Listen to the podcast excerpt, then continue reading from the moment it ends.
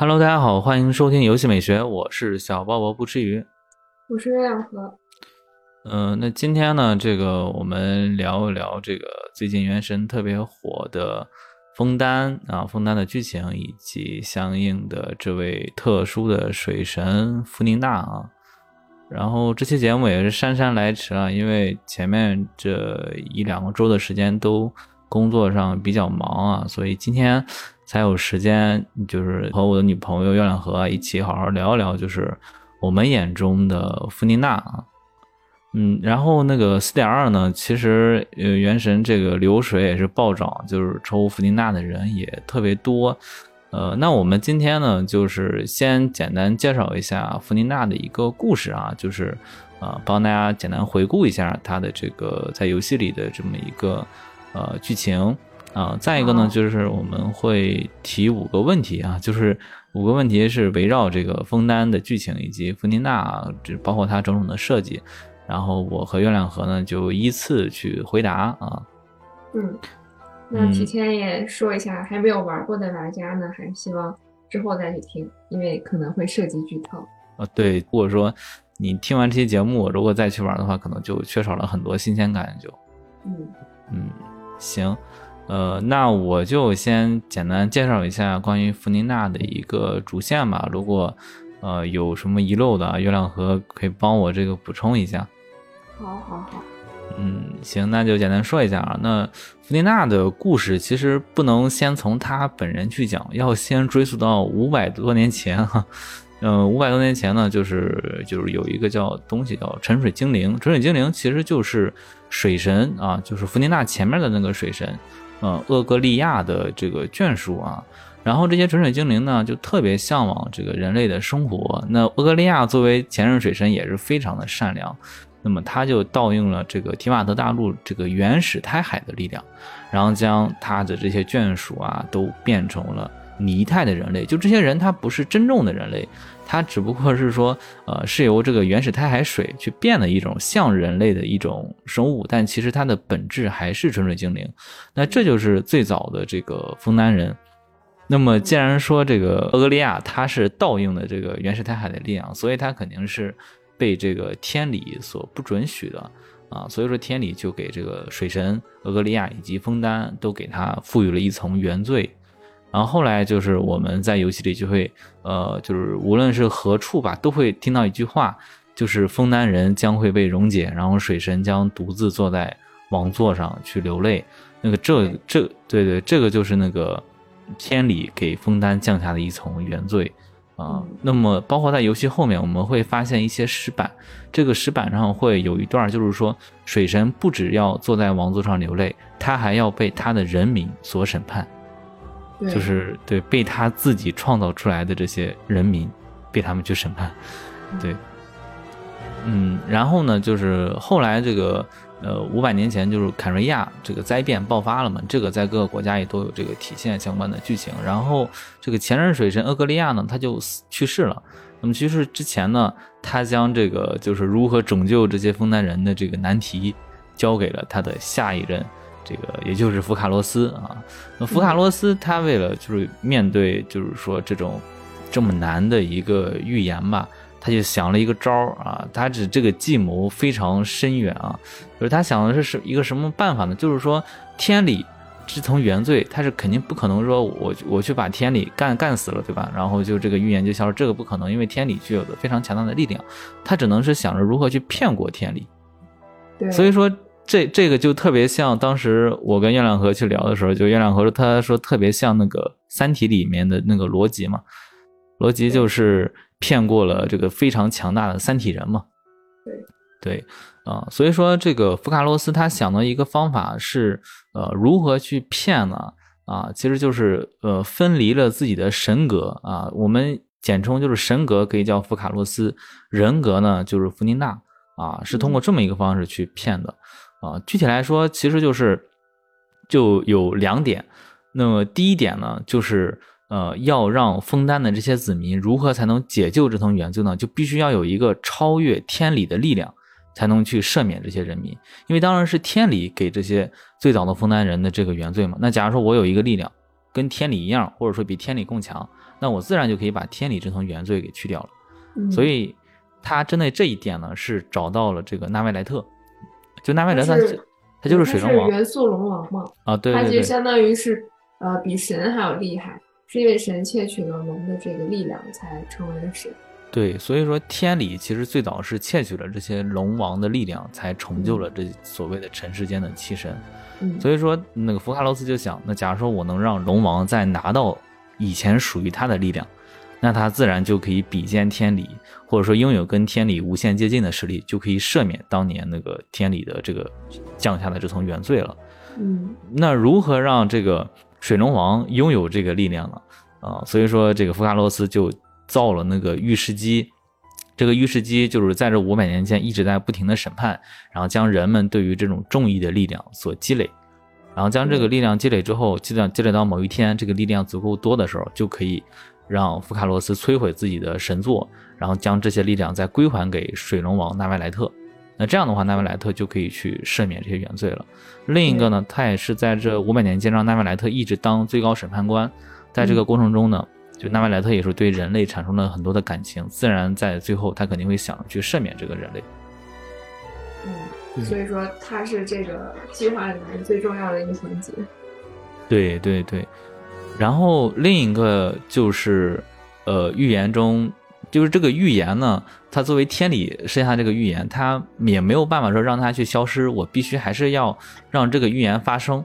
啊，所以说，呃，他就呃做了一个局，就是说还是水神确实会被人民审判，然后水神也确实在王座上流泪了，然后预言确实也发生了。那这个这一点如何去体现呢？如何让就是说，嗯，骗过这个天理这个预言已经发生过了呢？所以这个就回到我们一开始说，呃，福卡洛斯，呃，神格是福卡洛斯，人格是弗尼娜。弗尼娜嗯虽然是人格，但她也是水神，就是在天理眼中，她就是那个水神。对，所以说，只要弗尼娜她被人民审判了，弗尼娜在王座上流泪，那也就意味着这个预言其实也是实现了。是的，嗯对，所以就是呃，他让弗尼娜去承担这个任务，就是去表演，去骗过天理，就是当一个整个提瓦特大陆可能是呃最最牛的一个演员啊，就是骗这个最最最牛的这个天理啊。嗯嗯，对，所以在游戏里，就是最终这个弗尼娜也是被一直被别人误解嘛，就是他被他的人民误解，他被旅行者误解，认为他是一个毫无作为的神。对，或者说甚至在四点一的时候，这个弗尼娜她有一点傲娇，然后还有一点感觉就是他 呃比较菜，但是他瘾又很大那种那种人设，就有有很多人觉得他有点傻，但其实是傻傻的，对对，但其实是我们后来知道他其实是表演，都是在演出来的，就是。嗯对。是的，对，然后他只能演的很浮夸，才能骗过别人。对他认为就是说，嗯，他想象中的神表演出来一个让天理感觉很像神的一种神，他认为就是这样，就是我必须要对自己无限的自信，我对任何事情我都我都认为我有绝对的掌控力，就那种。对，然后你你作为我的子民，你就无脑的就信奉我就行了，你就不能质疑我的任何决定，哪怕我的这个决定看起来很蠢，但是我还是要给他找一个非常完美的一个就是编制的，就是我的这个作为神的一个权威是不能一丝一毫被呃人民所那个什么呃用一个是对所质疑的，就是对，嗯对，那这个就是四点一、四点二的一个主线任务。那下面就再说一下这个弗尼娜她的个人传说任务。她这个就是讲了四点二剧主线剧情之后的一个故事吧，就是把这个宏大的嗯背景故事做了一些呃一些细节的补充。但是我可能认为，就是这个个人传任务，它对有一些东西就是嗯没有交代的那么清楚。呃，就比如说，呃，之前我跟月亮河也讨论过，就是关于这个枫丹人，他到底知不知道弗尼娜为他们付出了五百年的光阴，然后拯救了他们。那么嗯其实是应该是不知道的，大部分人是不知道的。对，这个是有官方的背书的，就是大部分人都不知道。啊，对，应该是在任务里，它是有一些有一些文字，就是黑幕可能一些文字说就，是在水神的这些简介里面就有写，就是说大部分人都不知道。哦，对，所以就弗妮娜就我为什么说标题就是写的是孤独的弗妮娜，我就觉得她真的是，哎呀，就是她自己那么辛苦，然后辛苦完之后还没有人知道她做了这么多事情，就是。哎，那我想我想问，罗罗罗辑当时他他做的那些事情，呃，就民众知道吗？最后他是成为大英雄了吧？哦，《三体》里面的逻辑，他作为面壁者。但好像是，哎，哎，是是所有地球人都知道逻辑这个？我记得应该是知道的，好像是知道的，就是他相当于说什么用心脏什么引引爆什么的，就是逼着三体人不敢入侵地球嘛。嗯，然后他是唯一成功成功的一个就是面壁计划，对，然后也是因为他的这个计划拯救了地球人，对。就说明他是知道的，就是哎，罗辑这个角色，嗯，并没有那么悲情色彩。哦，对，哎，可是我我因为《三体》我读的时间太久了，就是那为什么后面说人类不感谢罗辑？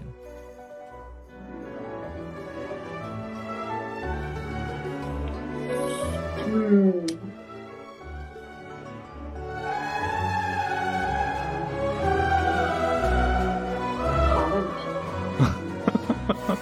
人类不感谢逻辑，哦，对啊，那就跟《原神》里这个，就是其实他是不知道人民是不知道弗尼娜的故事，所以他们并不，并没有对弗尼娜那么的感激。嗯，哦，我想起来了，我我好像想起来了，就是好像是因为罗辑他当时是有一个非常大的力量。就是虽然说就是罗辑他赶跑了三体人，嗯，但是他其实是他也拥有好像是毁灭这个什么地球还是毁灭这个，呃这这个恒星系的一个力量，嗯，所以他作为一个拥有超力量的一种人物，人们天然的对他就是恐惧的，就是因为害怕就是万一罗辑哪天他突然之间什么不正常，或者他什么心理发生了变化。他突然就就引爆了这个什么红星系，就是所所以人们是对罗辑是非常虽然说罗辑之前是救了他们，但他们依然害怕就是罗辑这种拥有超自然力量的这么一个存在。对，就是反人类嘛，就他的这种存在有点反人类，所以人类呃需要的时候就用他，不需要的时候又害怕他，希希望他不存在，所以不感谢他。对对，那那这么看，其实罗辑也更。好像更悲伤了一点，就是人类虽然感谢过逻辑，后来还是就是，嗯，不感谢逻辑了。对，痛恨逻辑。对，弗尼娜是直接大家就不知道他做过的这些故事，并且弗尼娜他后面也没有获得超自然的力量，他只是获得了一个神之眼而已。啊，那这么看的话，那确实三体还是更黑暗一点，原神还稍微童话一些。对，原神成人童话还是啊。对，那接着就是咱们再说一下弗尼娜她的这个个人传说任务吧。嗯，她个人传说任务就是弗尼娜接到了一个委托，就是有一个剧剧团就是快要倒闭了，然后想要找一个主演。那结果为什么要找一个主演？因为他们原先的主演就是身上有病，所以觉得就是可能演没有办法演出了，那么就去找弗尼娜，然后。那弗林娜一开始是拒绝的，因为弗林娜她都演了五百年，她就对这个演出已经有点 PTSD 了。嗯，但是后来就是经过一系列的周转嘛，就是她可能看到这个剧团的团长啊是她的粉丝，并且他的团长很多性格跟弗林娜很像，所以弗林娜就决定还是指导他们的这场演出，也是满足这个团长的遗愿嘛，因为这个团长就是当时被。那个是少女连环杀人案的一个受害人之一，嗯，所以弗内娜也有点惭愧，因为毕竟是在他任上的时候发生的这个连环案件嘛。对，对，然后呃，本来弗内娜她是不想演出的，她只是说是给这个剧团作为一个指导，但是因为最后那一场戏的时候呢，这个主演他实在是那个身体受不了了，他原先就是靠吃药才维持了前面这么多场的演出，最后一场终于不行了。然后弗尼娜也是非常感动嘛，就是觉得这么好的演出不能，就是最后一场是没有一个完美的句号，所以他就破例，就是去演出了。然后就是游戏，就是最近特别火的那个青年，就是这一段儿，就是弗琳娜上台演出的这一段儿。对，其实他这个传说任务整体还挺短的，其实主要就是想把这个最后青年这一段儿再复现一遍，就是让对人们就更加感动吧。嗯，对，我觉得这个传说任务其实可以做的再多个二十分钟的，做的再长一点的，其实是。对，其实是大家希望就是弗琳娜已经付出了这么多，就很希望她得到一个很完美、很完美的结局。但是可能有些人在传说任务里面看到后续不是特别满意，觉得她不应该是呃住在一个小房子里面吃着通心粉的这么一个普通人，就会觉得这样很不值得。嗯嗯，对对对，就是其实一开始就是看，就是我一开始是还没有玩到这个，嗯，这这个就是所有的四点一、四点二，包括弗内娜的传说任务，我就看了青年的那个 PV 嘛。然后当时看的时候，其实会有一点这种，哎，觉得，哎，这个故事是非常那种，呃，有有一点很大的那种，就是会会让人就是打中那种很大，就是你会想到那个神女劈冠嘛。神女劈冠其实是就是讲了一个，嗯，很宏大的一个故事。其实其实我觉得是它背后意义是很宏大的，然后让人也印象很深。然后青莲的 PV 也给我一种感觉，就是说也是一样的感觉，就是他也讲了一个很宏大的故事。可能说它的着眼点很小，但是它背后的内核是一个讲了一种非常大的一种品格。所以我就想象着说，我再去听到青莲这段嗯 PV 的时候，就是在游戏里体验这段视频的时候，应该是一个非常好的衔接，然后让我整个就是印象会特别深刻那种。因为当时神女劈冠就给我这种感觉，但是我不知道是不是因为就是我对青莲的这种期待过高，还是说我之前就已经看过很多这个呃视频了，就是会对这个剧情有或多或少的剧透，反而在游戏里真正去看到青莲这段的时候，就给我那种呃震撼的感觉没有那么那么久那么长。包括这个传说任务，它可能也有点短，就让我有种呃不够的感觉，就是有点意犹未尽。嗯，其实是会有这种感觉。但其实我我在做传说任务的时候，因为我可能对这个剧情没有抱太大的希望吧，所以就是到青年那首歌一出来，然后整个动画，哦包括女的这个就是女生这个法语的这种声音一响，其实给我还是蛮震撼的。对他那个法语这个会很做的确沉浸确实很棒，确实。就会觉得好像啊，这个枫丹确实是一个真实存在的一个国度，就会比较沉浸。然后，它其实这首歌就相当于是把弗琳娜自己做过的一些事情做了一个浓缩吧。那我就感觉整体上就是加强了啊弗琳娜这种伟大的这种人设的形象。嗯嗯，对对，其实他嗯、就是弗宁娜演出的这个剧本，剧本是由当时这个剧团的团长创作的嘛。嗯然后这个团长他本身就是一个纯水精灵，他选择成为了人类，然后就要面临很多很多的这种可能是欺骗，可能是呃不被人理解，可能是很孤独的感觉。呃，其实这跟弗宁娜自身的处境是非常像的。弗宁娜其实本身她就是个纯水精灵嘛，嗯我理解的就是她也是由福卡洛斯创造出来的一个人类。个普通的枫丹人。对对对对对，所以啊所以这段其实还挺棒的，就是他的这个 PV 这个歌词跟他这个人物故事的一个匹配度是非常高的。嗯，就所以我，我是觉得可能这种剧情还挺超前的吧。就是一般来说，一个游戏做到比较伪光正，或者说呃一个人或者一个神做了很多贡献，他就应该有一个好结局。就是这种很简单的剧情是大部分人能够接受的。就所以他当时这个魔神任务出完，然后包括传说任务出完，其实还有蛮大争议的。就是有一些人在批判这个米哈游这个编剧的水平不行啊，圆不回来啊。嗯还有就是，呃，可能感觉对这个弗丽娜太不公平了，觉得她太可怜了，就不明白为什么要把一个神写的这么弱。嗯就是，反正我我当时感觉争议还是挺大的，但是后面可能还是因为一些，比如说青年这种音乐的加长，嗯，就很多嗯这种争议的声音就慢慢弱了。对对对，就是他这个音乐的那种魅力真的是太强了。就是当你一下子看到弗妮娜那个，就是在 PV 里那个那种画风，然后配上那个法语的音乐，那个歌声，一下就沉浸到里边去了。就是会想到弗妮娜她自身做的这么多故事，就她之前那种四点一，她所有的这些不完美，到最后其实都是变成了一种一种奉献，一种伟大，一种非常打动人的、非常感动的一种精神，对吧？对对对，就是真的是奉献，就是会比神还要高贵的这种品格。对对对对，嗯嗯，行，那我们就把他的故事大概就复盘到这儿，然后下面我们就针对五个问题吧，就是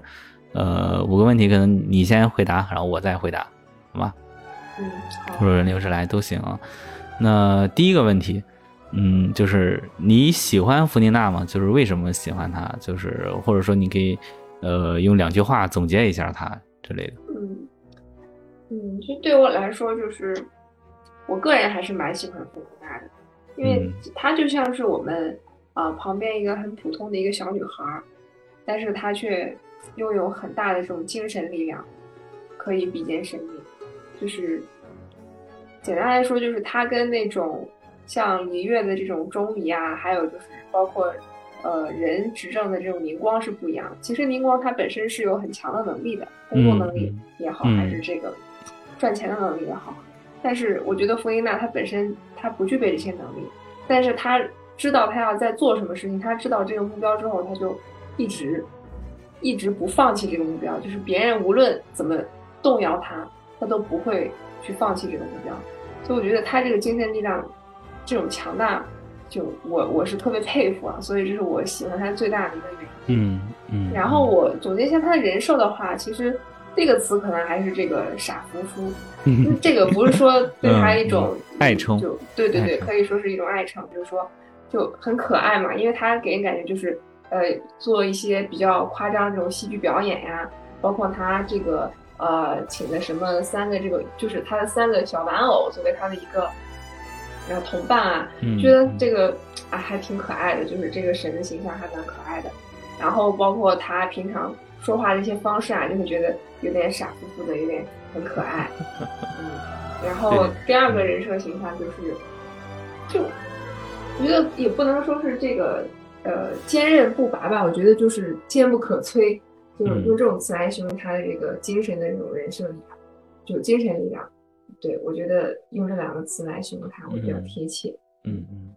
就我我觉得你说的这个，尤其是第一点，我其实特别有共鸣，就是他不跟宁光似的，就是宁光他是呃从小到大慢慢打拼上来的嘛，所以他其实精通权术，精通与人沟通交流的这些东西，但弗尼娜她一穷二白，啥也不懂，然后就直接被福卡洛斯安置到那个位置，然后他其实每天都活得战战兢兢的，他嗯，就是他那有一段就是在游戏里让我特别感动，就是呃，就是第一幕、第二幕、第三幕到一一十八万幕还是什么呢？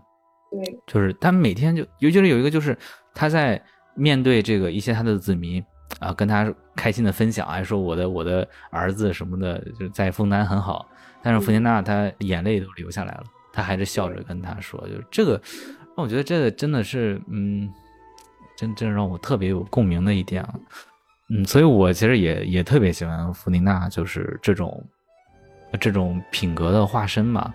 嗯，就这个就是我最喜欢他的一个点。嗯呃，然后如果说让我去总结一下他的人设的话，呃，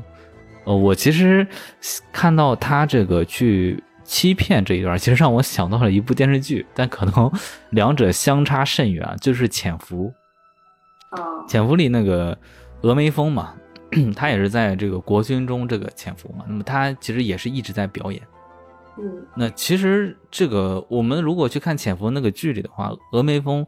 他其实活每天活的是也是非常累的，他也要一直去表演，一直去要欺骗别人，所以他的身上的担子特别重。所以当时那个峨眉峰就特别想跟一个人，就是那个剧里那个叫白白白鹿还是叫白雪，我忘了，就是那个啊，那个女的啊，对，那个女女生叫什么，我记不一时记不太清了。啊，对，反正就是他特别想跟他去私奔，嗯，就是说我我也不做这个什么卧底了，就是咱俩就对吧，出去对吧，私奔，然后过我们的二人世界，对吧？这样太累了。但是最终他没有嘛，他最终还是一直在潜伏着，然后为对吧我们这个我国的解放事业做出了非常大的贡献。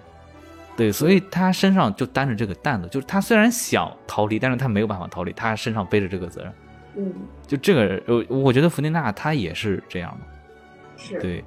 对。但是，嗯，作为同样都是人，他要坚持五百年，但是可能潜伏的话十几年就解放了，对 对，那。对峨眉峰已经非常令人敬佩了，更何况弗蒂娜呢？就是，呃，当然，当然，这个这个只是一个联想的有点儿大啊，就是嗯这这两者就是，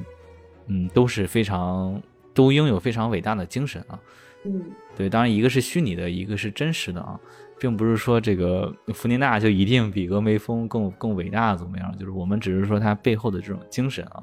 嗯嗯，就是都非常伟大啊。然后再一个就是，我觉得就是他对这个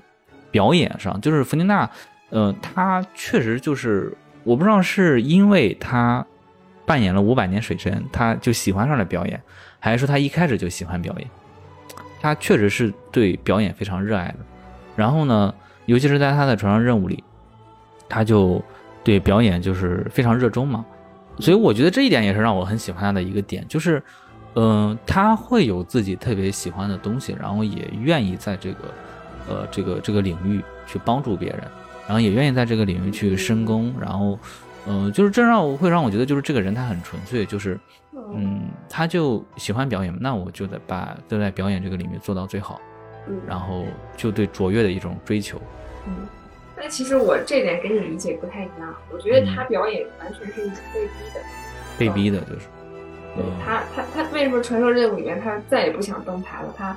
觉得这是底线，这是原则。其实我觉得大部分原因就是觉得他已经被逼着演了五百年的戏，他已经不想再演下去了，他只想做自己，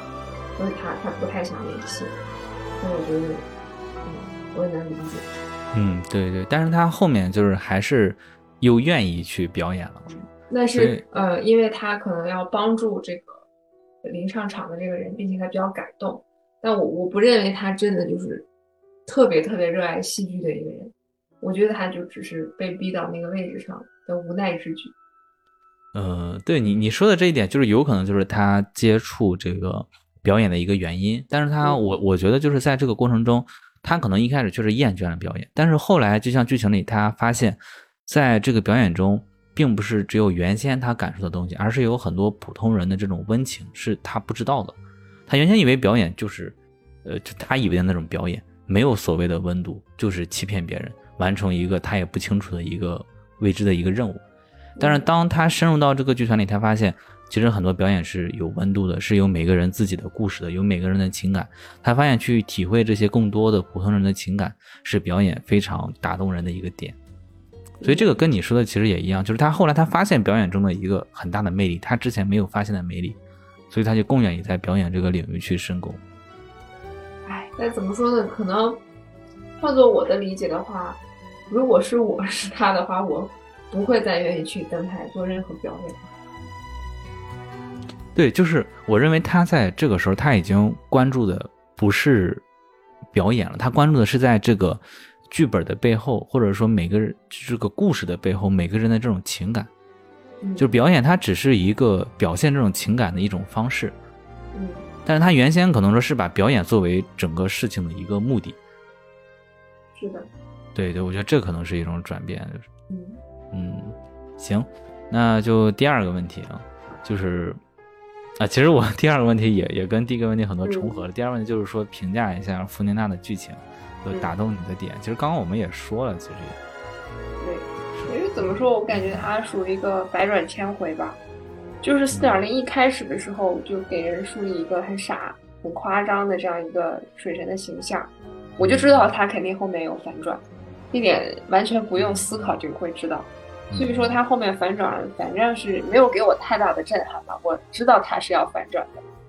然后打动我的点是说，他可能没有像我那么想的俗套的反转，比如说他一个人，他他就是拯救了所有的呃枫丹人，就是他有特别高的能量啊什么什么的。就打动我的点就是他用一个普通人的一个力量去拯救了呃整整个这个枫丹人，嗯，这是一个吧。然后共鸣的点，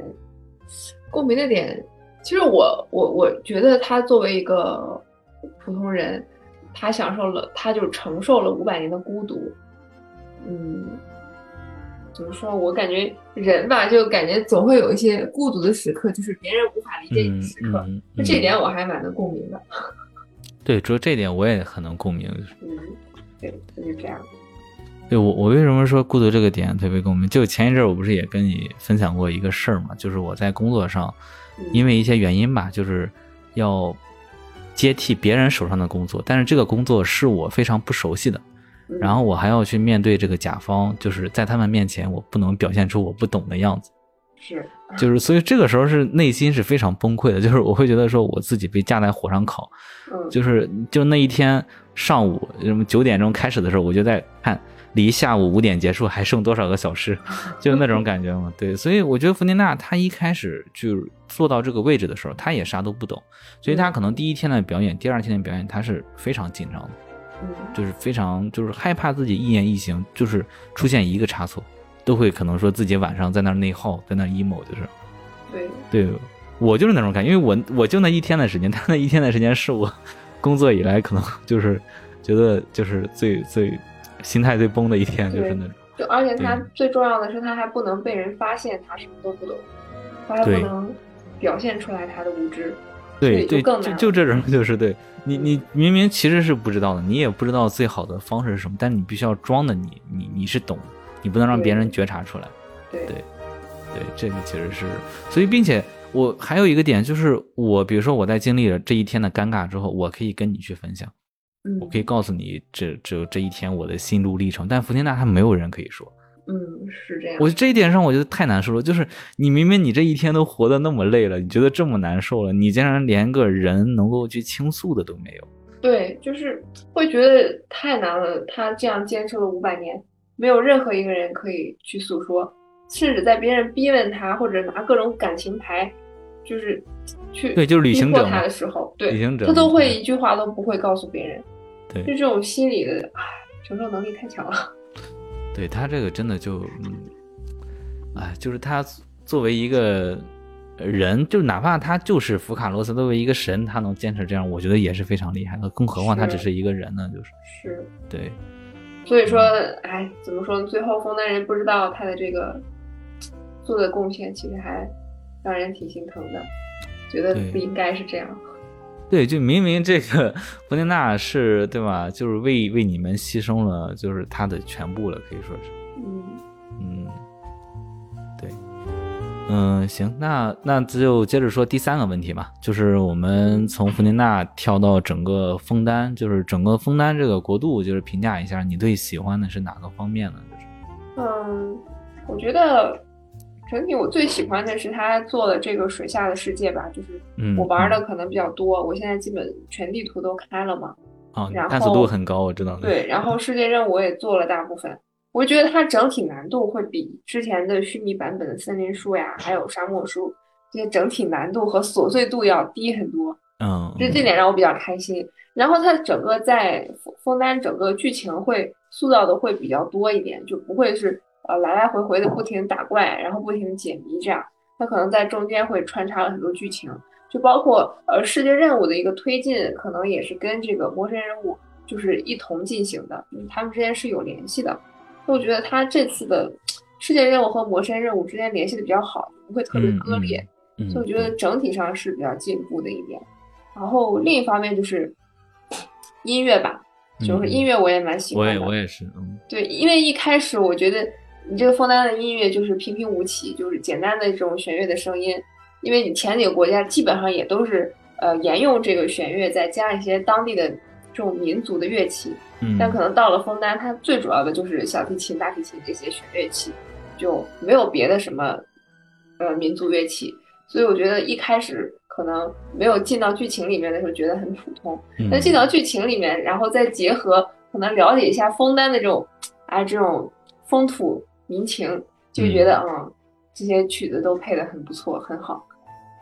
对对对对，就是尤其是配合就是整个这个枫丹它的就是主线剧情嘛，四点一、四点二，配上这种恢宏的这种故事之后，就会发现原先那些音乐一下子就变得有有有生命了起来，对，就是有很多内涵的那种感觉。对，所以整体评价的话，也确实给我眼前一亮的感觉吧。就是跟之前几个国家的这种玩法也不太一样了。嗯所以说，我觉得原神也是越做越好的吧，没有辜负我的期待。对我我也我也这么想，就是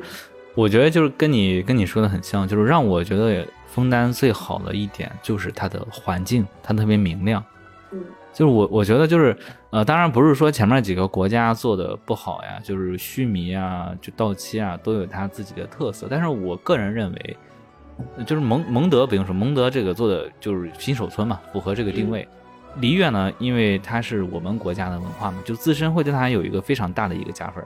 嗯，就是已经很熟悉嘛。那这两个国家不谈的话，我们就谈道奇跟须弥。道奇呢太阴间了，就是做的就，对吧？我觉得这个我至今都不愿意对我至今我也不愿意，就是回回道奇那种，因为道奇那个解除天雷的任务它很长，我也一直没有做完。嗯。然后再就是须弥，须弥其实我探索度还没有那么高，但是我个人会觉得就是须弥，它虽然是很绿，但是它的视线不是特别开阔。嗯。然后包括它的那个呃国度嘛，就是也是相对来说是有很虽然很有特色，就是有很多树啊，高差也很丰富，呃，也有很多的特色，但是它没有枫丹那种呃特别恢宏的感觉，就是很多时候就是我可能在生活中已经挺累的了，然后我也我就想在游戏里就是看一些让我心情特别舒畅的一些东西，嗯我觉得就枫丹我可能就能看到这种特别开阔的风景，尤其是在海里，就是。嗯就是很舒服。然后，嗯、你在里面探索的时候也特别的，就是不会觉得说这个地方这个地方很难，然后可能有一个小你动一点脑子就会给你一个很多的反馈，给你一个宝箱之类的。嗯嗯嗯，包括在城市里也是，城市里它整体这个呃景色也是偏那种白偏亮的那种感觉，然后包括它的野外其实也是这种感觉。嗯啊，然后以绿以白为主。虽然它可能有一段就是在那个监狱跟那个就是那个下水道那个，可能那个我觉得在监狱那段还稍微有一点压抑，就是每嗯天在那儿就是打打零件，还要去躲那个守卫什么的。但那个其实占比很少，就是作为一个小的调节嘛。但整体这个枫丹这个环境是让我特别喜欢的一个。是的，还还是整体上还是蛮不错的。嗯，对。然后再一个就是，嗯，再一个就是你说的这个，嗯，法式的就是法国的这些或者欧洲的一些相关的文化嘛，就这个让我觉得是跟别的国度差异非常大。你比如说像我之前在做那个枫丹 City Walk 那一期，就读那个咖啡馆它的那个告示牌嘛。嗯其实我之前也读过那璃月的一些告示牌，其实这两者差异很大，呃透露出就是各自的文化特点嘛。枫丹那种独有的那种法式幽默就也挺有意思的，其实。嗯，对，这个可能也是我觉得枫丹比较吸引我的一个点嘛。对。哎，那其实唯一的遗憾就是这个配音里面没有法语这个配音，哦，对，就每次 听他们那个英语的配音，就总感觉不太对味儿。对，就是你你用的这个音乐就是非常法式的那种感觉，嗯然后你配音你不是法语就，对，就不太对味儿。对对对，嗯，行，那第四个问题就是比较一下之前的国家，那枫丹会比以前更吸引人玩下去吗？其实刚刚这个我们好像也回答了这个问题。回答了，对，对其实是挺吸引人玩下去的。对，其实就是枫丹玩完之嗯后特别想他接着再说后面的任务，后面的多出点任务就是弗内纳的因为他后续的这。个，嗯，他这个事件任务，他做的没像前面一样那样又长，然后对话又多又没有声音，就会比较无聊。然后他这次他就会把一个很长的任务就缩了，缩了很多。就这样的话，就感觉好像整体接受度更高，并且整整体确实世界这种明亮度也会比较高一点，就会更容易接受一些。所以，嗯，会更吸引人玩下去。而且它现在水神童的收集，我觉得要比之前几个国家神童收集要方便一些。哦，因为在海里嘛，很多时候就是还是对，基本你做任务的时候就能收集到。对对对对，确实是这样。其实我觉得就是，呃，枫丹就是它那个玩法，就是在水水里这个互动机制，它不会让你觉得有一种你好像打不过去或者玩不过去的感觉。你像嗯在到期的时候，特别担心，比如突然有道雷劈下来，把你劈的半血一半血没了，或者说有的时候到期有的怪还比较厉害，就是它是有那种僵直的，就是你没有办法打到他的技能，然后被他一下子打到你，会扣很多血。对，然后你还要去呃观察一下这个怪物的这个要要放招的时候，对吧？我要去躲它或者怎么样。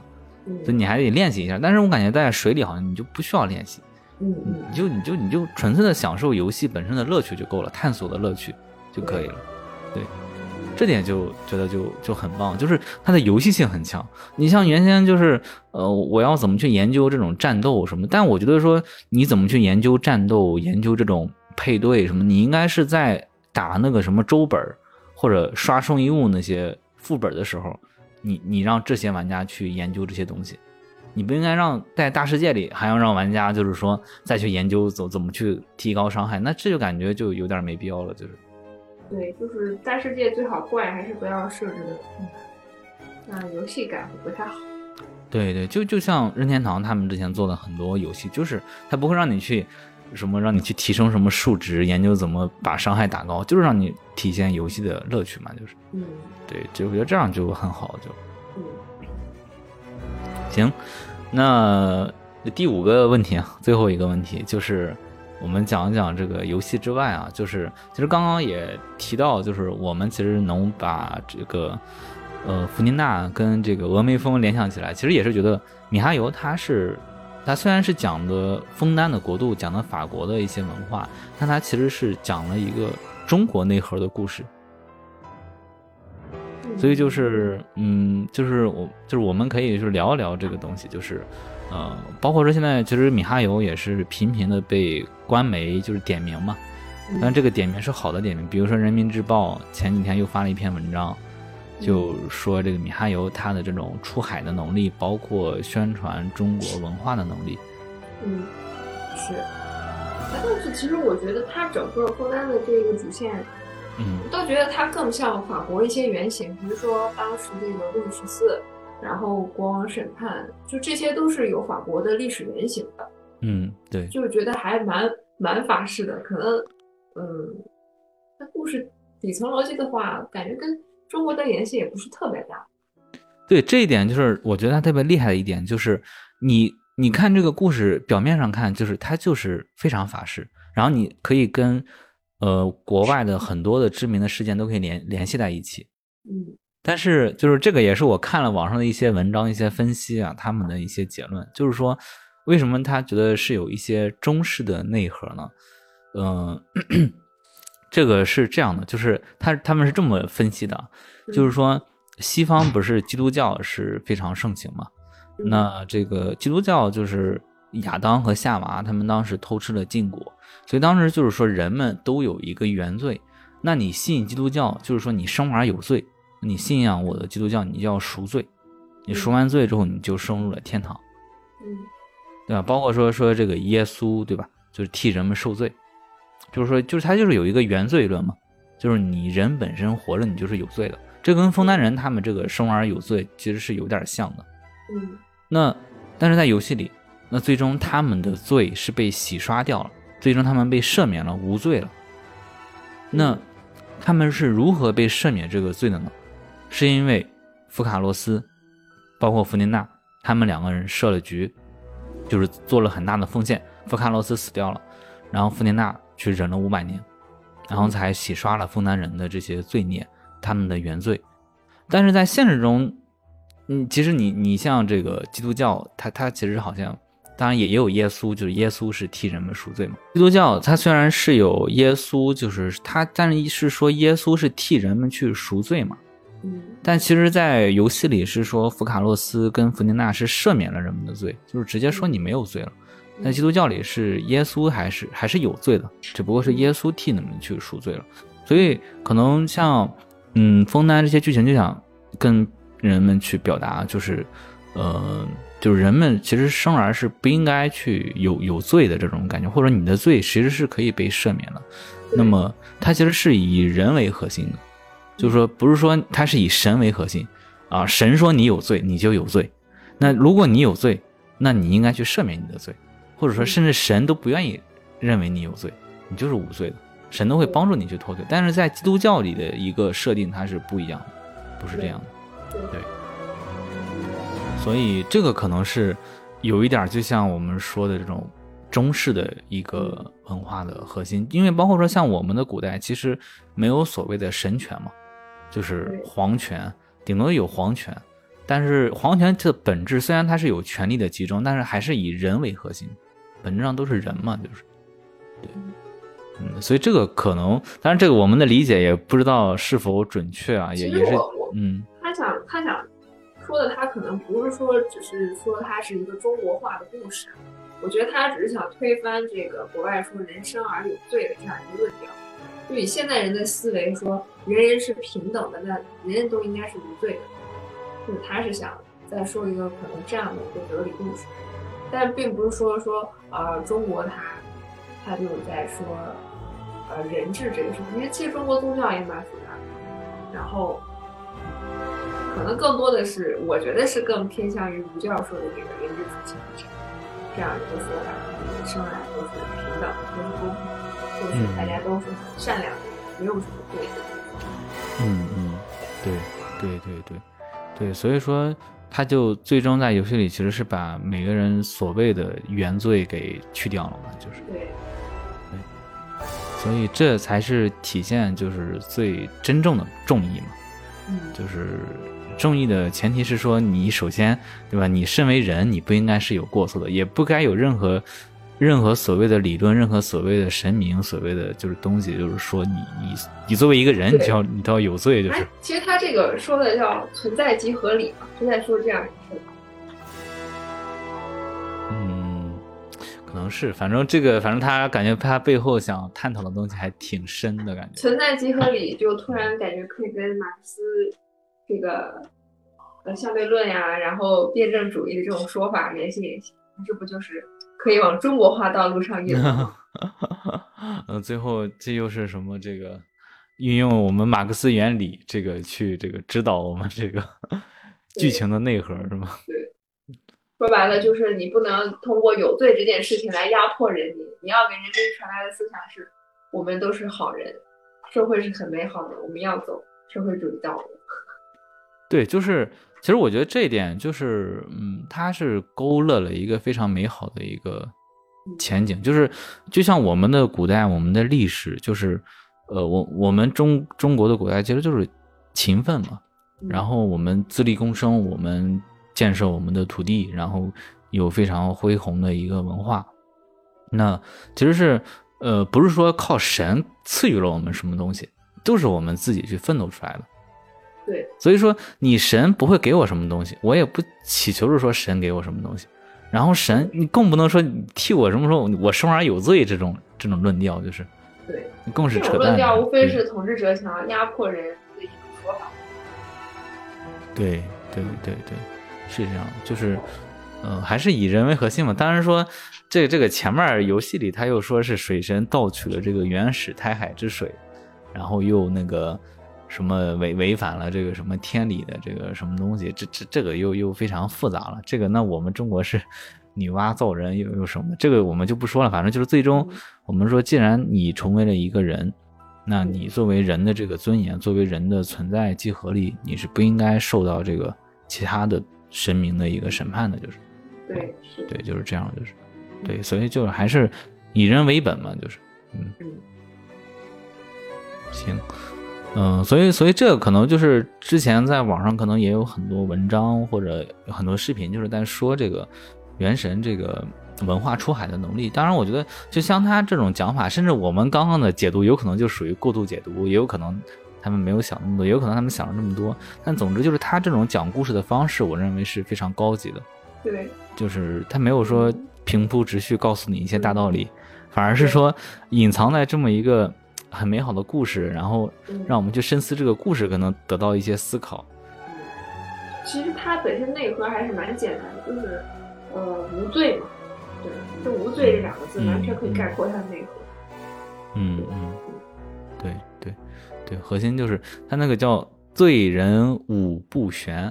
好像说倒过来读就是什么就无人罪，宣布无人罪啊，对，宣布无人罪嘛，就是对，这是它的一个剧情的一个核心嘛。嗯，对，呃，行，那总的来说，这期节目就是聊一聊啊，我和月亮河对这个《原神》最近这个四点二的一个感想嘛，包括对枫丹的很多感受。因为之前有一期节目，这有有有一位朋友也是听了之后。就是当时我们在那一期节目的时候，就是聊一聊对《原神》的看法，然后当时我们可能对《原神》的这个 有一点悲观，觉得当时须弥做的没有那么好，然后就是会对《原神》的评价就是可能当时会有点偏低吧，然后也嗯。当时也是希望《原神》越做越越做越好，嗯。但现在它确实就是做的比原先要好很多，在我们眼里就是，对，嗯，就是通过这个流水啊、讨论度啊，就能看得出来，嗯，热对度是空前高涨了。对，所以包括那个青莲那个歌，其实我也是听了各种各样的版本，像那个阿云嘎，然后那个胡夏、谭维维啊、尚雯婕啊，包括那个唱嗯，就是那《罗密欧与朱丽叶》那个女歌手、女演员叫嗯 Ce Cecilia 嗯。啊，就是什么塞塞西利亚花，好像塞西利亚就是她的那个名嘛。对对对。对对对对，所以还是对，还蛮惊喜的，就是嗯我很喜欢的一个音乐剧女歌手去唱了我比较喜欢玩的游戏里面的一个女角色的一个歌，然后我觉得还蛮惊喜。对，因为你之前就特别喜欢喜欢那个音乐剧嘛，就是。对对对，对，之前您不是还就是你推荐我看过那个《世界之王》，那个叫是不是？也是那是个法《罗密欧与朱丽叶》里面的这个插曲，就是里面一个一幕吧，就世界之王有这么一幕。哦，对，那个就非常有名嘛，那个曲子也是，对对，也是很不错的，就是嗯，行，那反正就是枫丹，我们俩都是非常喜欢的，然后也是希望原神后面做纳塔，就是做的更有新意吧，就是能够持续吸引我们，就是期望米哈游能做出更棒的原神，就是。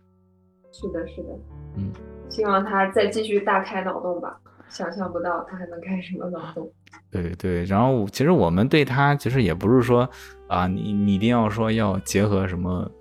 呃，中国的这个什么内核，就是呃讲中国式的故事。但是我觉得可能，